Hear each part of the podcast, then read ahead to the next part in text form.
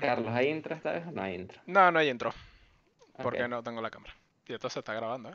Venga, comenzamos en 3, 2, 1. Bienvenidos al episodio número 34 de Red de Culto. Yo soy Carlos. Y yo soy Andrés. Hoy tenemos una invitada súper especial, Madeleine. Ella es experta en el K-pop. Bienvenida, Madeleine. Bienvenida a Red de Culto. Hola, muchas gracias muchachos. Gracias por la invitación. Miren, en este episodio tenemos algo sorpresa. Vamos a estar regalando dos gift cards de Amazon que vamos a mostrar durante el episodio. Así que estén pendientes. Cuando vean el código, escríbanlo en el último post de Instagram de Red de Culto. El primero que lo coloque en los comentarios se lo gana. Son dos gift cards. Van a aparecer random en el episodio. Bueno, pero empezamos con el episodio. Madeleine. ¿Puedes explicarnos un poco qué es el K-pop para la gente que no conoce el K-pop? Yo creo que todo el mundo lo conoce ahorita, es súper Sí. popular. Sí, es un fenómeno mundial ya. Sí, bueno, ya, ya es un fenómeno mundial. El K-pop básicamente eh, forma parte de lo que vendría siendo la ola coreana, que se denomina Hallyu. Hallyu es, digamos, todo este movimiento que alberga drama y música pop, que vendría siendo el K-pop.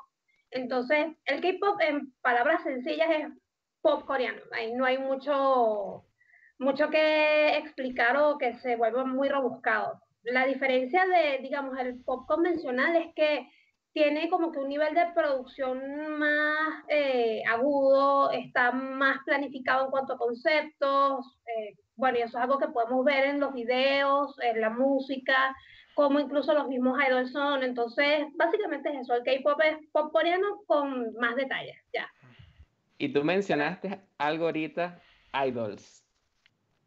Para la gente que no sabe qué es un idol, yo estaba investigando un poco qué son los idols. ¿Puedes describirnos qué es un idol y cómo es su vida? O sea, porque yo he visto que su vida es un poco dura.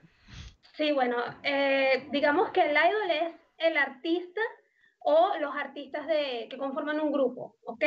Entonces, por ejemplo, yo aquí tengo a mi grupo favorito y entonces cada uno de ellos es un idol. Entonces son una boy band de idols.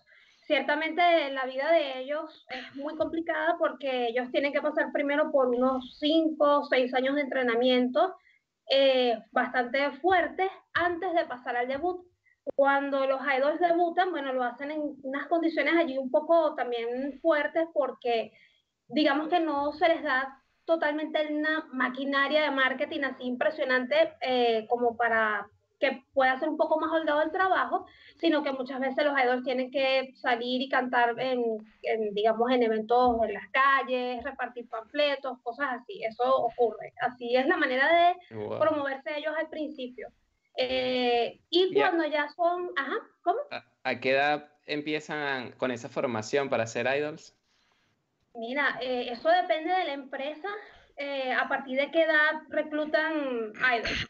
Pero por lo menos ahorita los idols pueden ser chicos de 17, 16, 18 años.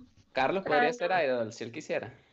Bueno, de- depende si las empresas eh, coreanas lo admiten. Primero tengo que sacarme la nacionalidad coreana, ¿no? Si no, no cuenta. Ah, ¿En serio? ¿Tienes que ser coreano? No, no, No, no, no lo no, sé. No, no necesitas ser coreano para ser un idol. Ahorita las empresas eh, de K-pop se están ampliando y están incluyendo personas de otras nacionalidades dentro de su de sus grupos. Incluso este, hay idols que son por lo menos de Japón y trabajan perfectamente en un grupo de K-pop. Aprenden a hablar coreano, aprenden a hablar chino, etcétera, y bueno, ellos están allí trabajando, pero eh, los japoneses eran un poco como más común, o son un poco más común, pero también ha habido casos donde, por ejemplo, una persona africana ha estado dentro de un grupo de K-pop perfectamente sin ningún problema. Ok. Eso eh, responde, digamos, a las características no solamente físicas, sino también a nivel de talento. O sea, si la persona puede cantar muy bien, si puede bailar bien, si puede tener un buen performance, si tiene un buen acting. Entonces, esos son criterios que toman en cuenta las empresas coreanas al momento de reclutar a una persona para poderla, bueno, convertirla a un idol. Y lo que es importante es que no siempre los idols que están en periodo de entrenamiento, como se le conoce en, eh, como trainee, no siempre debutan. O sea, eso es prácticamente un milagro que, que pueda pasar. Entonces, bueno, pues eso también es otro, otro temita oscuro de K-pop, pero bueno. Yo vi que los trainings son, por ejemplo, que si vas al colegio desde las 8 de la mañana hasta las 3 de la tarde, luego vas al gimnasio de 3 a 5, luego tienes como tareas dirigidas dos horas, luego otra vez al gimnasio, clases de canto, y ya como a las 12 de la noche, bueno, agarras el tren, una hora a tu casa, duermes, al día siguiente otra vez lo mismo, todos los días. Sí, Súper matado, ¿no? Sí, súper matado y muchos no los aguantan porque es muy forzado. Aparte de que tú, lo que sería tu vida, tu vida normal, desaparece porque tú estás súper controlado siempre por la agencia. Eso es otra cosa. Imaginemos que Carlos es un idol, no puede decir si tiene pareja o no. No. O sea, y el que tenga el coraje, bueno, asumirá sus consecuencias, porque puede ser que la empresa diga, mira, si esta persona tiene una pareja, chévere, eh, que generalmente van a buscar que sean personas famosas por razones más que obvias, pero también está el tema de los fans que, que son bastante haters con este tema y entonces, por ejemplo, si Carlos es un idol eh, y se le descubre que tiene una novia, es probable que tenga las fans, así sean muy fanáticas del grupo, digan, mira, yo no quiero que Carlos esté ahí porque tiene novia, sáquenlo. Miércoles, ok. Mierda, sí. Eso pasa. Jodido, entonces. ¿Y qué más cosas no pueden, o sea, qué cosas pierden de su vida privada que no, ya no pueden comentar o decir? O sea, por ejemplo, un idol puede fumar. No. Pero es curioso, o sea, porque Corea es un país que consume mucho alcohol y muchos cigarrillos. Entonces, ellos, un idol, no, o sea, tú no lo puedes ver fumando porque ya todo el mundo, ¡Ah! mira, no, este, fumó, lo pillaron fumando. Qué indigno, sáquenlo, cosas así. O sea, el idol, lo que pasa es que está prefabricado. O sea, es una imagen de perfección. Entonces, que él se salga del carril es como que ya genera mucho ruido y que no es salirse del carril, es que hace cosas que haría cualquier persona normal, pero como se supone que están endiosados, entonces no pueden hacer nada porque, bueno, son dioses, son cosas eh, supremas que no deberían estar haciendo eso, pues no pueden estar tampoco en clubes nocturnos, así como cualquier persona. Y bueno, Corea, lo que es la vida nocturna es bastante eh, frecuente, es algo normal. ¿Nocturno a discotecas o...? otros tipos de club nocturno. Y, también los otros tipos de club, ¿okay? ¿ok? Porque bueno, o sea, Corea no se escapa del tema de la prostitución de Asia, pues eso es algo que todo el mundo sabe, no es un, un secreto. Y el que diga que, que eso es mentira, se está engañando. Espera, va a cambiar el nombre del episodio, ¿ah? Los clubes nocturnos de Corea. Pero hablando de, de eso, eh, los idols también tienen, o el K-pop en general ha introducido para mí el concepto de sex, sexo fluido, género fluido. Creo que es género fluido la palabra. O sea, que tú no te vistes como hombre o como mujer, sino que no importa. Mí me, me pinto las uñas, me puedo pintar el cabello de rosado, un arco iris, y no significa que sea de me gustan los hombres o mujeres, es que soy así. Bueno, pero eso es en el K-pop actual, ¿ok? Porque eh, antes, bueno, aquí está el, ejemplo de este grupo que está acá. ¿Cómo se llama? Eh, TVXQ. Okay. Entonces, ¿qué pasa? Que por lo menos cuando yo empecé a escuchar K-pop hace mil años atrás, era como más variado. Y entonces tú podías conseguir gente como muy fresa, como también te podías conseguir un tipo como Rain. Yo no sé si ustedes conocen a B-Rain o lo han escuchado o lo han visto, no sé. Sí, Ninja Sassy. Bueno. Ninja Ajá. Este, bueno, él es un tipo que está así, que es como una, una mole así, es súper rudo y su imagen de idol siempre fue un tipo que era como sexy, pero también era como una especie de bad boy, una cosa así, pero era un tipo muy rudo. Estos chavos por lo menos podían ser tipos muy rudos, como de repente podían ser muy cuches, como de repente podían clavarse un puñal, o sea, pero había variedad. Ahorita todo es inclinado hacia la androginia, por ejemplo, o sea, no soy ni una cosa ni soy de la otra, pero también entonces tengo algo de sexiness masculino y entonces por eso atraigo gente, o del lado femenino soy demasiado femenina y bueno, pero extremadamente femenina. O sea, es como que perfectamente puede calar las dos cosas y, y, no hay problema porque esa es la tendencia actual. Pero por lo menos en el K-pop del 2008-2009, tú podías ver o una tendencia muy marcada o la otra. Pero no era un cóctel de estilos así como ahorita. ¿Y qué piensas, eh, la fanaticada venezolana, porque estamos en Venezuela, eh, sobre el K-pop? Venezuela es medio machista. Y entonces que Un poco, sí. el género fluido, ¿le choca a la gente o la gente que es fanática del K-pop en Venezuela piensa distinto, es como más abierto a esos temas? Lo que tú Mira, sabes. Eh, yo creo que honestamente el hecho de que te guste el K-pop en Venezuela siempre va a seguir siendo un problema porque te van a criticar, eh, sobre todo porque piensan que tú eres un raro por el hecho de escuchar asiático. Yo atravesé por esa situación hace 11 años. Los chinos, eso. Tú que te la pasas escuchando los chinos, eso. ¿Por qué tú escuchas esos chinos? A mí me lo decían. ¿Por qué tú escuchas esos chinos? Que los chinos no sé qué más. Y yo como que, ajá, pero no importa. Pero en ese momento era como que, ok, yo escucho K-pop, pero yo me visto normal, hago mis cosas normales, puedo escuchar otra cosa. Pero ahorita la fanaticada en general del K-pop, y bueno, la venezolana no se escapa de esa realidad, ahorita es que quieren ser idols. Se visten como idols, actúan como idols. Es fácil que se pongan como Andrés, que tiene su tapaboca allí súper coreano. Quiero ser idol también. Entonces, tienen como que ese estilo y la gente sí lo sigue viendo, eh, lo sigue viendo raro. Pero siento que hay un poco más de apertura porque como ustedes dijeron al principio, ya el K-pop es un fenómeno mundial reconocido. Entonces no hay tanto ruido como por ejemplo cuando yo empecé a escucharlo, que eso era como que, ay, pero ¿qué haces escuchando chino? Dios mío, me da un infarto. Algo así. ¿Y conoces Entonces- grupos venezolanos de K-pop? O sea, ¿puedo hacer yo K-pop no siendo coreano, no estando en Corea, como el hip hop? Yo, yo hice rap en Venezuela y no viví en Estados Unidos. ¿Se puede hacer eso o en verdad no? Eso tiene que salir de Asia.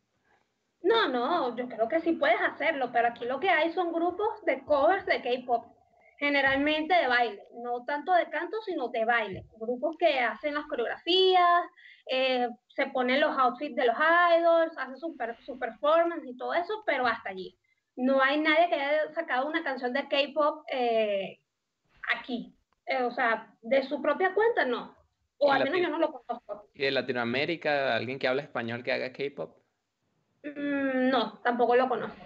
¿Y que hablen de Estados Unidos o de Europa? Generalmente se van para allá, para Corea. Se van a Corea. Sí, ya, ya, lo, ya lo tienes más cerca. Sí, exactamente. Por aquí Juan nos pregunta que si hablas coreano, Made. ¿Hablas coreano? Estoy estudiando, estoy estudiando coreano, pero estoy en un nivel muy básico todavía. Muy, muy básico. Algo, dinos algo, un hola, algo, no sé. Ah, La penita. Pues nada. Yo sabía que por aquí, yo sabía que por aquí van los tiros. Ah, bueno, pero eso es lo que pide el público, madre. ¿Qué podemos hacer? Bueno, vamos a decir hola. Pues animaseo, eso es hola. No, animaseo. Animaseo, así, eso es hola. Ah, bueno. Ajá. Yo sé decir hola en japonés para el J-pop. Konnichiwa. Ya, y a mí eso es algo que me sorprende del K-pop, ¿no? Que es como. O, o sea, es el branding de Corea. Porque Japón tiene también el J-rock y el J-pop, pero es, es muy japonés. O sea, na- nadie fuera de Japón lo escucha. Pero es como que el mundo conoce a Corea gracias al K-pop. Y de hecho, las boy band, ya no existen boy band que no sea de, de, de K-pop. O sea, lo que eran Bastry Boy, NSYNC y eso ya están desapareciendo. Ahora hay Justin Bieber y tal, que son más como eso, como idols americanos, pero, pero de una sola persona. O las bandas de K-pop, que son las boy band, las boy band nuevas de, de esta generación. Sí, y de hecho, como para darles un fun fact aquí, el K-pop forma parte del PIB de Corea. O sea, producen tanto K-pop que eso forma parte del PIB de Corea. Primero viene la tecnología y luego viene el K-pop. Al menos primero viene la tecnología. K-pop ante todo. Luego, luego veremos. Sí. Ajá. Madeline, ¿qué, qué polémicas han pasado alrededor del K-pop que te hayan marcado? Ay, no. ¿Positiva o negativamente? Porque No. nosotros somos amigos de hace tiempo, yo te tengo en Facebook y yo puedo pasar horas leyendo todos esos dramas que tú posteas. Yo me entretengo chismeando, ¿no? Pero no sé si puedes comentar algo, pero si- siempre y cuando te sientas bien hablando de ese tema. No, no puedes, no No, juro no. toques temas que no te gustan. No, no, yo creo que sí es importante hablarlo porque el mundo de los idols, y eso es algo que la gente tiene que entender, no es que, bueno, el K-pop es perfecto. O sea, es un mundo muy difícil. Y Corea, bueno, tristemente también es, aunque a mí me encanta Corea y ese es mi país favorito de toda la vida y lo amo, también tiene sus eh, desventajas a nivel social. Y bueno, no es secreto para nadie que lo que es el tema de la depresión y de la salud mental allá en Corea es un tema bastante delicado. Eh, por lo menos el escándalo que a mí me afectó más eh, fue el del suicidio de Kim Jong-un en 2017, que él fue miembro del, de la boy band Shiny, eh, se suicidó, se suicidó en diciembre de, de ese año, básicamente por dos cosas. Primero, porque el chamo padecía de una depresión crónica y segundo, porque el terapista que lo estaba tratando en lugar de ayudarlo a salir de la depresión, lo que hizo fue justamente empujarlo más, haciéndolo ver como que no era su, no, o sea, no estaba haciendo lo mejor posible. Entonces, bueno, nada, eso lo sumé en una depresión tal que se terminó suicidando. Eh, pero Jonghyun no ha sido el único idol que se ha suicidado por eh, razones, digamos, de presión sobre su trabajo sino que han habido idols como una chica, este, no me acuerdo del drama, creo que era de Boys Before Flowers, creo que era. No me sé el nombre de la actriz porque honestamente yo tampoco vi el drama, eh, pero sé que la chica se suicidó porque ella estaba siendo víctima de abuso sexual, de acoso sexual y todo eso, y ella hubo, hubo, un momento en el que no aguantó la presión y se suicidó. Eso fue hace, ¿qué? Como unos 11 años también, 10 años. Pero el caso de Jonghyun, eh, evidentemente como que fue más resonado porque Shiny es una boyband que tiene también 11 años de, de debut.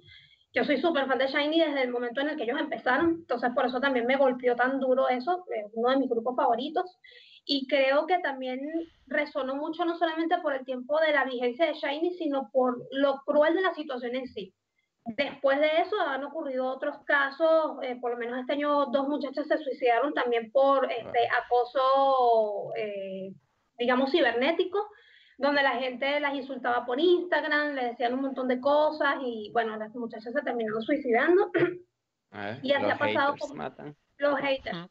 En Corea el tema de los haters es muy grave, es muy, muy grave. O sea, ya la gente cree que un idol le pertenece. Es como que si yo agarrara, no sé, a Totoro y entonces esto es mío y, es mío, pues no puede tener novia, no puede tener vida, no puede salir a hacer esto, está prohibido, o sea, no, no, no, no, no es, no es fácil. Y así como hay fans que son muy buenos y tienen unos buenos fan clubes eh, armados, también hay gente que, que es súper hater y, y, es capaz de hacerle daño a los idols, pero en serio, por lo menos este chamo que está acá, eh, a él en 2008 una antifan lo envenenó, le puso pera a la boquilla de la, de la botella donde él estaba tomando agua y se envenenó. Oh, y casi. ¿Y cómo, cómo la fan llegó a estar tan cerca de él? No sé, porque ese es otro tema. por lo menos en esa época, no sé cómo será ahorita, eh, en esa época era más, o sea, era súper sencillo que llegaran ese tipo de fans y entraran en contacto directo con los idols, evadiendo seguridad, evadiendo cualquier cosa. Y por lo menos ese tipo de fans, eh, que son los acosadores, porque digamos, están los fans normales, están los haters, y están los fans acosadores así super mal, que se llaman Sassen fans. Y los hacen fans, bueno, llegan, se les meten en la casa, los espían, los persiguen, o sea, es un desastre. Y han habido incluso accidentes de que los idols se han, no sé, han tenido accidentes de tránsito escapando de ese tipo de gente y todo, o sea. Como Lady D. Sí, como Lady D. Como Lady D, exacto. Entonces, eh, el tema de, del, por lo menos el de Jonghyun a mí me, me estremeció mucho por temas personales porque yo sí soy muy fan de Shiny, pero escándalos del K-pop tú puedes leer, pero hay una gama increíble de, de, escándalos. O sea, ese porque para mí fue el más shocking de todos, pero hay demasiados, pues. Y hablando de los fandom, tú que más o menos cómo es la, la, fanaticada en Venezuela, hay clubes, hay hacen cosas, no sé, se reúnen, cómo, cómo es, o sea, ya, ya más que todo en Venezuela, ¿cómo se vive esa fanaticada del, K-pop? Bueno, honestamente, Eh, capaz voy a sonar muy mal, eh, y me disculpo por ello porque probablemente voy a sonar muy mal, pero yo estoy súper, súper alejada de la fanaticada K-pop en Venezuela porque no es tan chévere para mí como lo fue en su momento. No sé si es por temas de madurez, no sé si es por temas de, de que hubo cambios, pero siento que la fanaticada K-pop aquí en Venezuela está adoptando, bueno, no solamente en Venezuela, en Latinoamérica, está adoptando justamente las malas mañas de los fans coreanos. O sea, son personas que ahorita tienen un rank increíble por cualquier cosa, eh, son personas que no, o sea, viven el K-pop, pero a un nivel demasiado exagerado, o sea, tratan de, de ser algo que no son. O sea, porque antes la gente escuchaba K-pop, pero, ah, mira qué fino, sí, yo sigo siendo una persona normal, pero Ahorita lo que yo he visto es que muchos fans del K-pop quieren pretender ser coreanos también. Se comportan como tal y todo está inclinado que sea, no sé, BTS, por ejemplo, aquí. Sí, BTS es, como, como, el más famoso, ¿no? Sí, sí. Porque incluso aquí en España hay programas de, de K-pop en la radio que yo me sorprendí. Yo estaba ahí en el carro de lo más normal de repente y que bueno, eh, esta mañana en el, en el, episodio del K-pop yo, ¿ah? ¿De ningún programa sobre el K-pop? Muy bien, en España. Y entonces eso, está que no, los últimos éxitos de BTS y tal. Y yo, mira, esta gente como que es famosa. Bueno, bueno, BTS, le haber dicho. No, no, no, de hecho dijeron BTS, lo cual me sorprendió, pero... Y entonces... cambia las cosas. Sí, entonces eh, aquí la fanaticada K-pop, digamos que ha sufrido una, bueno, Latinoamérica en general ha sufrido un, un cambio radical de actitud que a mí particularmente no me gusta y por eso es que yo me he aislado de, de todo eso, pues. Y el que me conoce hace tiempo sabe que yo antes iba a eventos de K-pop, que antes, eh, digamos, interactuaba más con ese mundo, pero honestamente ahorita yo estoy así como que cerrada a ir a eventos de K-pop o compartir con gente que le gusta el K-pop porque me molesta demasiado que la gente no puede llevar su cosa normal, pues, o sea, a ti te puede gustar, pero no puedes pretender ser algo que no eres, pues, así de simple. Hay gente muy talentosa, sí, muchísima gente que se aplica a hacer covers, que se pone a bailar, que hace tal, y es fino, pero hasta ahí. Ya cuando se ponen en un plan de andar insultando a otros fans o haciendo esto, eh, de verdad que a mí, a mí por lo menos particularmente no me gusta y siempre diré que estoy en contra de ese tipo de fans, porque eso no es ser fan, eso es ser un obsesionado sin sentido, pues. ¿Crees que el, eh, que el K-pop se está convirtiendo en una religión? Sí, honestamente sí. Yo sí creo que ya está rayando, o no, no, no creo que sea el K-pop. Yo creo que es como la gente asume el K-pop, eh, que es una, wow, una alabanza, una cosa, ¿no? O sea, es un gusto súper normal, pero eso no es nuevo, eso ya tiene como desde 2013 pasando, porque yo tengo la experiencia de una persona que era puro escuchar K-pop, K-pop, K-pop, K-pop, y yo como que, bueno, pero mira, puedes escuchar otro tipo de cosas, a mí también me encanta K-pop, pero... Anuel. No, hasta ese momento gracias a Dios. Entonces, esta persona era puro K-pop y yo le decía, pero escucha esto. No, yo solamente escucho K-pop. Entonces descubrió a otro artista que no es de K-pop y ella, wow, mira qué bonito, es, me encanta yo, porque es que tú no puedes estar escuchando una sola cosa de manera religiosa, mujer. O sea, no puedes. Tienes que ser más abierto. Y además que, ok, el K-pop tiene cuestiones innovadoras, pero esos son, eh, digamos, referencias de otros lugares. No es que el K-pop es autóctono y fue, no sé, descubrir América en un vaso de agua, ¿sabes? Realmente eso fue eh, influencia de, otros países, como por ejemplo Estados Unidos. Yo he visto que en las canciones de K-pop puede empezar como rock, de repente es techno y al final termina así como pop clásico. Pero, sí, sí. o sea, pueden mezclar todos los géneros, o sea, el K-pop no es, no vas a escuchar siempre un ritmo de batería o un tipo de instrumento siempre, sino como que es todo. Exactamente. ¿Y no te parece que eso lo hace como muy artificial? O sea, no es así for real, underground, sino es más como siempre, ¿qué es lo que está de moda? Eso lo hacemos. Exactamente. E incluso es, es, como una retroalimentación, porque por lo menos eh, yo vi en estos días por casualidad eh, el video nuevo de J Balvin, uno de los videos nuevos de J Balvin. que sale en un fondo blanco, una cosa así. Morado. Y yo me acuerdo, eh, era blanco, salía el Ah, vestido blanco, como de blanco, blanco. blanco se llama. Ajá. Entonces, wow. Entonces, ¿qué pasa? Que yo veo el video y yo digo, wow, pero esta vaina es K-pop. O sea, este video es conceptualmente K-pop. Entonces ahora, ellos antes se copiaban de los de acá, pero entonces los de acá ahora también se están copiando del K-pop.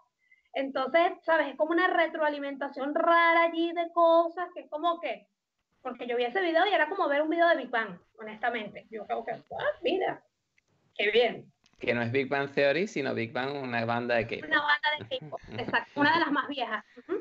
Un pequeño paréntesis, está ya en pantalla el primer código. eh, ¿Por aquí? Sí, aquí. El primer código de las gift card, ya saben. Nos escriben al Instagram y el primero que lo escriba se la lleva. Entonces, podemos continuar. Madeline, el K-pop es uno de los pocos géneros que sigue vendiendo CDs. ¿Por qué? ¿Por qué no han muerto los CDs aún? Internet es el país con internet. Corea es el país con más internet del mundo. Más penetración. ¿Por qué la gente en Corea compra CDs si todos tienen internet? Y tienen dinero para Spotify y eso. Yo diría que es por temas de consumo, más nada, por tener una copia del disco y además que son súper bonitos los discos de K-pop. Yo tengo varios y de Original. pana las presentaciones- Sí, Uh. Para ver, muéstrame. ok, pero me tengo que levantar. Si me dan un chance, Ajá, Bueno, disfrutaremos de tu fondo. Miren, ese es el Alex con Calvas, ¿no? Que está ahí. Pero chido. Si diste K-Pops, eh, ¿eso lo compraste en Venezuela? ¿Alguien te lo trajo de Corea? no, esto me lo regaló una amiga que está allá en Corea estudiando. Wow. desde hace ocho años. Ujú. Ok, este es de una banda que se llama Shinwa, que ellos son de los 90. Ok. Ellos son, ellos son que sí de los pioneros de, del K-pop. Y bueno, son de mis favoritos, ¿ok? Entonces, bueno, si ven, tiene brillito. La caja es súper gruesa. Y aquí está el álbum. Yo soy fanática de coleccionar discos, así que. por lo menos aquí está el álbum. Este disco es del 2012, cuando ellos volvieron. Ok. Y. Aquí está el CD. Wow. Así que tienen, tienen mucho trabajo. Ya se me había olvidado cómo se veían, sí. No eran cuadrados. Pero se ve fino, en verdad. Esos son los de Ikea, Sí. Andrés. Y este sería el booklet del, del, del álbum. Ok. Y eso no, no sabes en cuánto, cuánto cuesta un CD, o sea, un disco de esos, 10 dólares, algo así. Yo de creo que verdad, más, ¿no? soy, hon- soy honesta, eh, nunca lo he averiguado porque todos los que tengo me los han regalado. Ah, pero no eres tan fanático. No, o vive en Venezuela, ¿qué? Venezuela. Exacto. Aquí está el booklet. Unas fotos súper bonitas, entonces eh, tiene varios estilos. Claro, El pero material trae como un bueno. libro. Ok. Pero esto no solamente son las canciones, es que también tiene toda la sesión de fotos del concepto del disco. Ok. Claro, o sea, a- al final no estás comprando un disco, estás comprando el artwork y, o sea, estás, comprando algo bonito de- del artista, no, no, o sea, no es por el disco en realidad, que probablemente No, nunca bueno. ni lo escuches. Claro, pero ahora sí entiendo.